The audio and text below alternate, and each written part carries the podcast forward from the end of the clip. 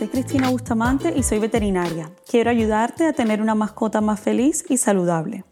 Bienvenido a Hablemos de Mascotas con Dr. B. En este episodio hablaremos de algo que curiosamente me han preguntado bastante. En estas últimas semanas tengo varias amigas que me lo han preguntado y me escriben, doctora, nunca he tenido gatos, quiero adoptar un gato, ¿qué debo saber? O mira el gato que acabo de adoptar, no sé por dónde empezar, ayúdame. Les voy a hablar en este episodio de cómo es tener un gato y 12 tips para aquellas nuevas familias gatunas. Si toda la vida has tenido gatos, te recomiendo que también lo escuches porque son 12 preguntas frecuentes que me llegan sobre los gatos. Eh, voy a explicarles desde mi experiencia trabajando con gatos y con familias que tienen gatos como veterinaria, desde lo que aprendí bueno, en la escuela veterinaria, viviendo con, yo tenía, vivía con amigas que tenían gatos, o sea, yo he vivido con varios gatos, y de mi experiencia, cuando adopté a mi gata, de vivir con mi esposo que nunca había tenido gato, me tocó explicarle a él cómo funcionan los gatos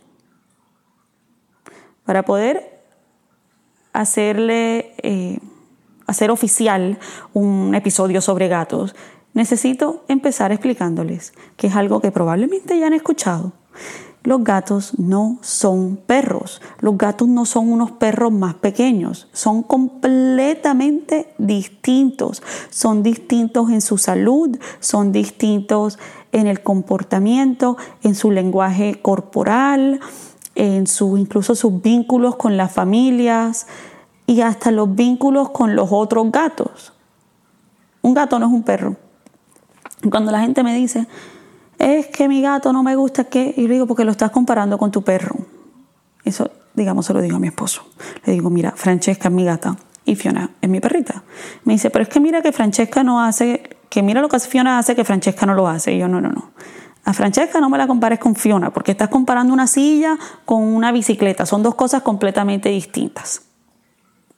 Porque te puedas sentar en la silla y en la bicicleta no quiere decir que las puedas comparar. Empecemos con nuestras preguntas. ¿Cómo entreno al gato? Me encanta también cuando me dicen, doctora, mi gato es inteligentísimo, me llegó entrenado.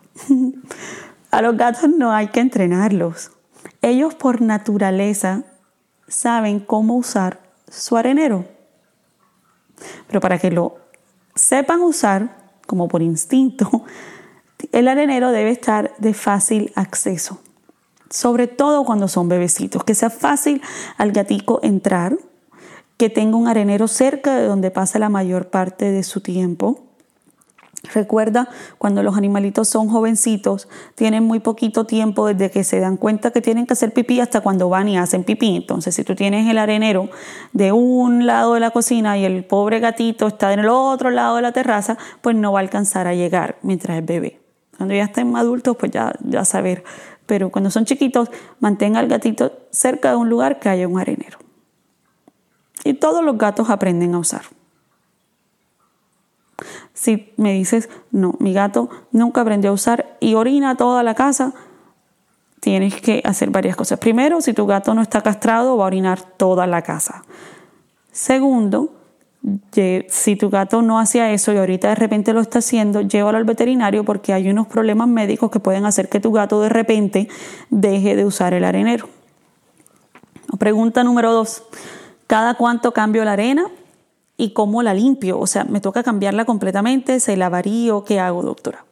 Yo recomiendo que la limpies diariamente. Venden como unas palitas que vienen con el arenero y tú, lo que, como funcionan las arenas de los gatos es que es de un material que cuando el gato hace pipí, cuando orina, eh, se convierten como unas piedrecitas, como unas bolitas con el orín, la arena. Entonces tú cuando colocas la pala, tú puedes eh, meter la pala en la arena y sacar esas pelotitas de orín. Igual los pupús, los popós, las heces se secan, los materiales de las arenas a veces hacen que se seque ese popó y sea más fácil y no tenga tanto olor y poder sacarlo. hay distintos tipos de arena, de, arena. Hay unas que son las que se llaman clumping litter, que quiere decir que hacen las pelotitas, hay otras que no.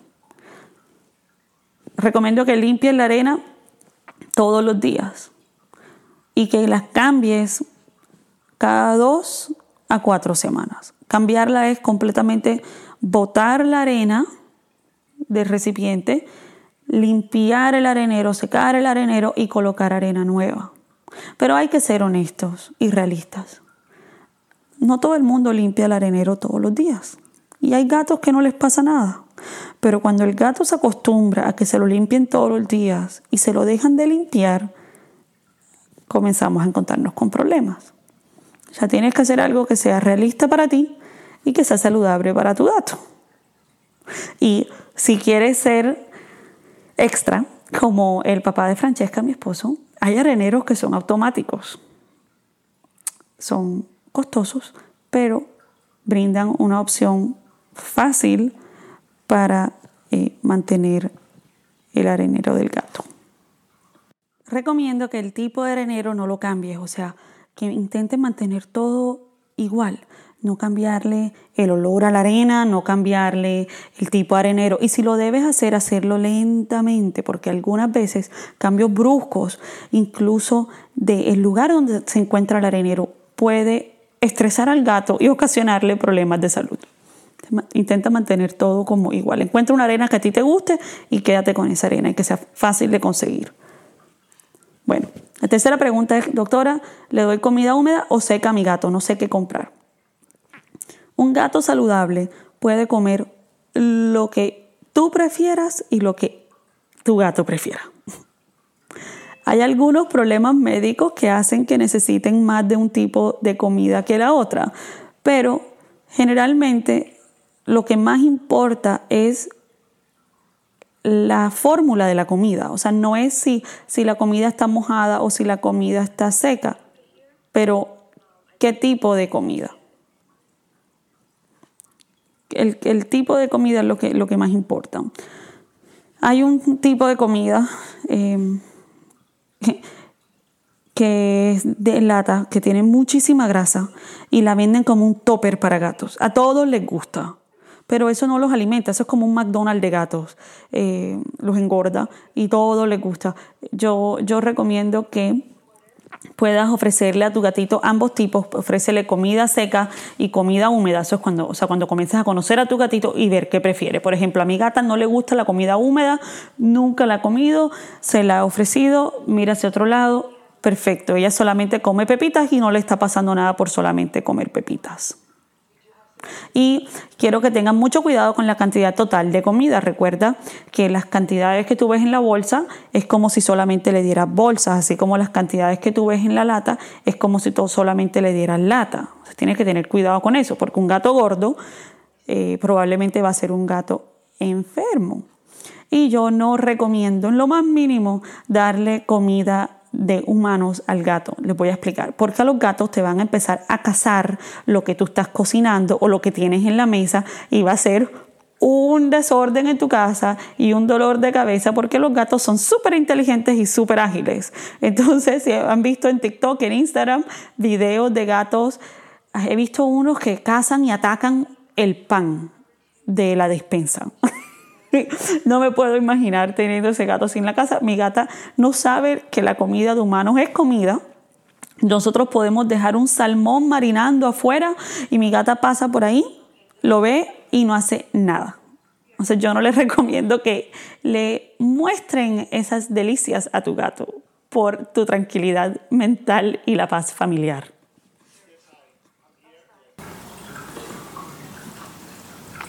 Bueno, la siguiente pregunta es si dejan o no dejan salir al gato. Me dicen, doctora, ¿debo dejar salir a mi gato? O sea, es normal que los gatos salgan. Cada caso es distinto, depende si vives en una zona rural, si vives en una ciudad, yo no lo recomiendo. Porque por la salud y la seguridad de tu gato es mejor que se quede adentro de tu casa. Si tienes un gatito nuevo, un gatito bebé, si él nunca ha salido, él no te va a pedir salir. Si ya adoptaste un gato de, afuera, que obviamente pues ya conoce el mundo exterior y le gusta salir, puedes ayudarte colocándole un collar con un número de teléfono y si puedes está disponible un microchip. Pero los gatitos que salen tienden a pelear con otros gatos, pelear con otros, los atacan otros animales, tienen accidentes automovilísticos. Es súper triste todo lo que le puede pasar a un gato estando afuera de tu casa. Y si ocurre, se pierden. Incluso hay personas que encuentran gatos cariñositos afuera de la casa y piensan que el gato está perdido y lo adoptan, o sea, secuestran al gato prácticamente sin saber que lo están haciendo. yo por eso no dejo salir a mi gata y ella nunca me pide para salir. Ella nunca ha intentado salir porque no lo conoce. Mentira, una vez mi perrita salió y la señorita me la encontré afuera, pero estaba como que sentadita afuera, como que, oh, ups. Eh, pero yo no, yo no lo recomiendo. No me parece, yo, yo no podría estar aquí en mi casa sin saber dónde está mi gata. Bueno, y si tienes un gatico que sí sale, me dicen, ¿cómo hago para que mi gatico quiera estar más tiempo en mi casa? Yo te recomiendo que hagas un horario de comida. Si estás adoptando un gato de afuera, digamos, que le crees un horario de comida. Si tú los alimentas con un horario, va a ser mucho más predecible cuando tu gatito va a volver. Y vas a ver que entre más se dé cuenta que el horario de su comida es predecible, va a estar más tiempo alrededor de tu casa porque no va a estar buscando comida en otras casas, porque él ya sabe que obviamente a las 5 de la tarde hay comida en tu casa, por ejemplo. Y la otra cosa que debes hacer es ir al veterinario para que castren o esterilicen a tu gato. Un gato que no esté castrado va a salir a buscar novias, así como las gatas que no están esterilizadas van a entrar en celo, se te va a llenar tu patio de gatos, eso es el desastre. Yo recomiendo que lo castren y los esterilicen.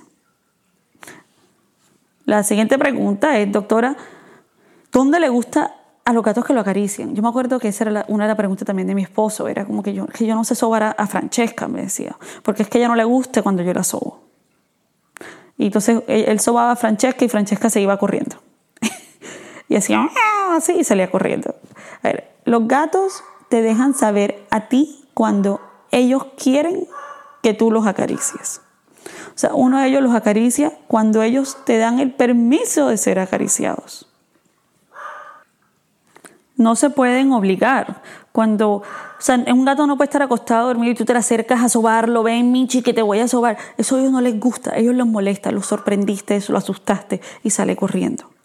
Tú más bien siéntate tranquilamente en un sofá y vas a ver que el gato es curioso y se va a empezar a acercar a ti. No corretees al gato.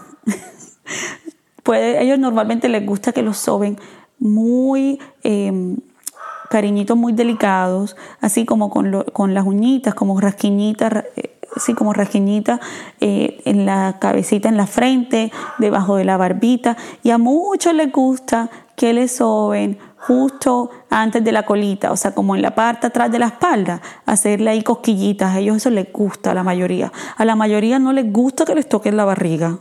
A la mayoría no les gusta que les toquen las patitas. A ellos muchos también les gusta que les toques el, el, los bigoticos, no los bigotes como los cachetes.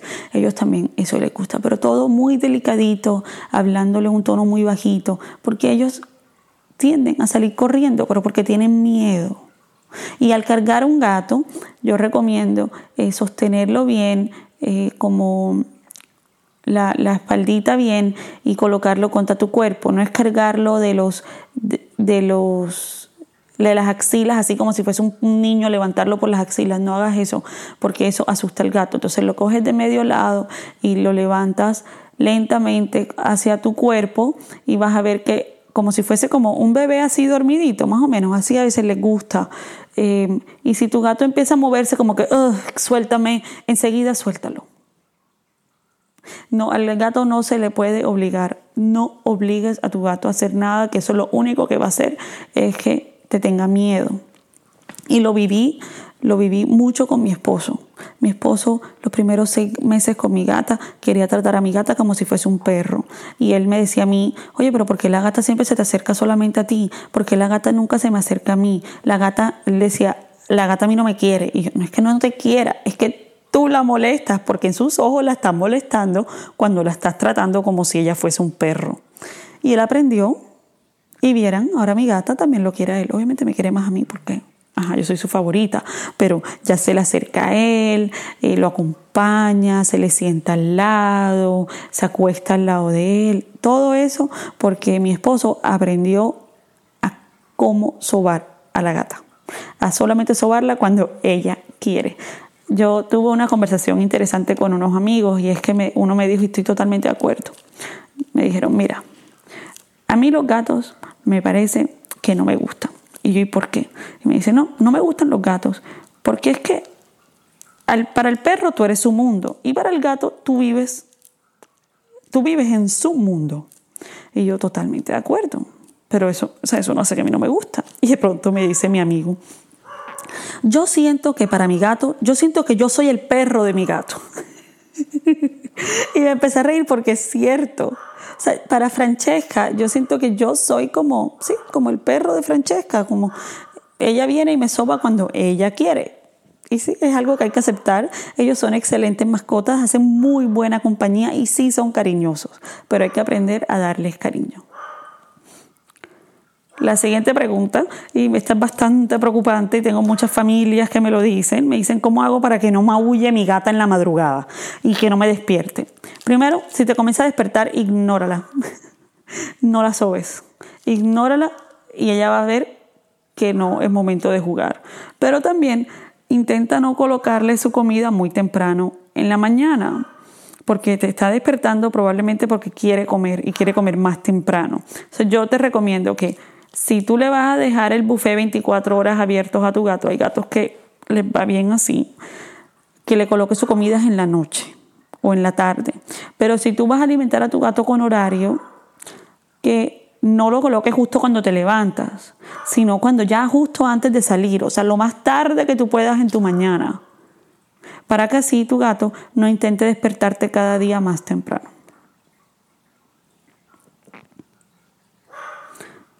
Otra pregunta es cómo hago, doctora, que mi gato le guste el veterinario. ¿Cómo hago que le guste su guacal? Esa pregunta es interesante. A ver, la gente me dice también, doctora, ¿tú le tienes miedo como a esos perros grandes bravos que te tratan de morder en la clínica? Y yo, bueno, sí, pero le tengo más miedo a los gatos bravos. Un gato bravo no se va a dejar agarrar. Si tu gato está enfermo y bravo y hay que agarrarlo porque yo no sé, se está quemando el edificio, algo así, agarra una toalla y lo agarras. Pero a los gatos bravos no se pueden agarrar. Entonces lo que yo recomiendo es que lo acostumbres a utilizar su guacal. Y la forma de hacer eso es acostumbrarlo desde pequeños. Tener el guacal en un lugar limpio de la casa y que no aparezca el guacal únicamente cuando lo sacan sucio del garaje cuando va a ir al veterinario. Porque el gato es inteligente, el gato se da cuenta, esta señora sacó el guacal, me va a llevar al veterinario. Entonces, lo que puedes hacer es poner el guacal todo el tiempo en un lugar que tu gato lo pueda ver, que tengas de pronto una sábana que le gusta a tu gato, colocarle como golosinas de gato dentro del guacal para que el gato se acostumbre a ver al guacal. Si definitivamente no puedes meter al gato en el guacal, te recomiendo que hables con tu veterinario porque hay unas pastillitas que algunos gatos toman para poder ir al veterinario. Para que sea fácil colocarlo en el guacal. Otra pregunta es, ¿cada cuánto vacuno a mi gato y lo desparasito? Cuando son gatitos bebés, eh, se recomienda a los dos, vacunarlos a los dos, a los tres y a los cuatro meses. Luego, cuando son adultos, se vacunan una vez por año. Recomiendo tenerlos con productos para parásitos mensualmente todo el año, incluso si tu gato no sale. Pero ojo, hay productos de pulgas para perros que matan a los gatos. Ten cuidado con los productos que compras para tu gato. Y si llegas a tener perros en la casa, también ten cuidado con qué productos usas para el perro que vive con gato. Pero sí, hay gatos que nunca jamás salen y llegan con pulgas porque tú traes las pulgas dentro de la casa y tengo un episodio, el episodio anterior, donde hablo todo sobre las pulgas. Bueno, la pregunta, yo digo que esta es la pregunta del millón, que si el gato se debe bañar. bueno, que si se tienen que cortar las uñas. Pero el baño del gato, eso es, cada vez que yo muestro un video de mi gatita bañándola, me escriben que no, no, que es que no entienden cómo lo logré, que eso es un abuso, que no sé qué. A ver, cada gato es distinto. Y los gatos se pueden bañar. Y no hay algo escrito que diga que es que los gatos no se pueden bañar. Cuando yo baño a mi gata que nunca sale, el agua no está transparente, está como grisecita. Obviamente no es tanto como cuando baño a mi perra que sale y todo, pero los gatos son limpios, ellos no huelen a nada, pero igual se puede ayudar a mantenerlos aún más limpios bañándolos. Hay gatos que les gusta y hay otros que te atacarían si los bañas. Entonces, lo que yo te recomiendo es que lo acostumbres desde pequeños a que se dejen bañar. Además, hay algunos tratamientos, a veces cuando tienen problemas de piel, que se necesita ponte un champú. Y me facilita la vida cuando al gato le gusta bañarse. A mi gata le gusta bañarse y lo la acostumbramos desde bebecita con eh, llenando un recipiente de agua y lentamente colocándole la agüita encima. Normalmente a ellos no les gusta el agua corriendo. O sea, ellos muchos le tienen miedo como a, la pluma prendida. Entonces apaga la pluma, ten el, recipiente lleno y lentamente le colocas agua en su espalda. Si tu gato odia bañarse y nunca se va a dejar, entonces puedes incluso usar, hay unos champús secos para gato, pero también puedes colocar una toalla mojada, agarra una toalla, la moja, la humedeces y eh, limpias a tu gato, así como cepillas a tu gato. Si tienes un gato de pelo largo, debes cepillarlo, porque lo ayudas a que no tenga eh, nudos. Pero si tienes un gato de pelo corto, pues no hay que cepillarlo, pero también ayuda con su limpieza a poderlo cepillar. Yo a mi gata la cepillo y la baño. Y la baño una vez al mes. Pero cuando la estaba acostumbrando, la bañaba cada dos semanas. Y era siempre una experiencia positiva. Y cuando ella quería, había días que la intentaba y salía corriendo y yo no la obligaba, nunca la obligué. Bueno, ¿cómo saber si tu gato está feliz o si tu gato está bravo? Eso me lo preguntan. Me dicen, doctora, mi gato estaba feliz y de repente, ¡pum!, me atacó. Y yo quedo como que, o mi esposo también me lo dice, no, Francesca estaba tranquila y de repente, ¡pum!, me arruñó. Y yo, no, no, no. A ver, el lenguaje corporal de los gatos es distinto. Ellos casi nunca hacen algo así de la nada, sino que no saben leer el lenguaje corporal, lo que tu gato te está diciendo con su cuerpo. O sea, es un gato moviendo la cola, así alegitadamente como un látigo, como un perro. No es un gato feliz. Eso es un gato que, que está agitado, que está nervioso, incluso puedes decir que está bravo. Entonces, cuando un gato está bravo, agita su cola, coloca las orejitas hacia atrás, incluso levanta los pelitos de la, de la espalda. Y si está así súper bravo, también levanta los pelitos de la cola, así como el gato de Halloween de las películas, así. Nunca los obligues, no los regañes. Regañarlo únicamente va a hacer que te tenga miedo. Y después no me estés preguntando que por qué no te quiere el gato cuando lo pasas regañando. Pero apréndele a leer el lenguaje corporal de tu gato. Incluso hay unas tablas en internet, búscalas, donde muestran ejemplos del lenguaje corporal de los gatos. Pon lenguaje corporal de gatos, dibujos, cat body language, drawings, y te muestran. Y ves cuando está contenta, cuando está tranquila. A veces eh, mi gata está así acostada y mi esposo me dice, está brava, mírala. Y yo la veo y la gata no está brava, tiene sus orejas bien, tiene sus patitas bien, está tranquila, sino que, ajá, hay gatos que siempre tienen cara de puño. Eh, y eso ya es otra cosa. Hay gatas que siempre tienen cara de bravas, pero no quiere decir que están bravos. Y el último consejo que les doy es sobre cosas tóxicas. Se me dicen que si hay algo tóxico en la casa, y sí. Los lirios que es un tipo de flor, son flores tóxicas para los gatos. Si tu gato se soba al lado de un lirio y luego se lame el polen, se le dañan los riñones. O si se toma el agua de la vasija del lirio. No, yo desde que tengo gato no tengo lirio. El aceite de árbol de té también es tóxico. Entonces, porque algo sea orgánico y natural, no quiere decir que no sea tóxico para tu gato. Yo y sobre todo, le digo a mi esposo, cualquier cosa que tú le vayas a dar a Francesca, por favor, busca en internet si es tóxico o no es tóxico. Pero generalmente esos aceites eh, esenciales no se lo coloquen a su gato. Recuerda que lo que tú le colocas a tu gato en su piel, tu gato se lo va a lamer y lo va a ingerir.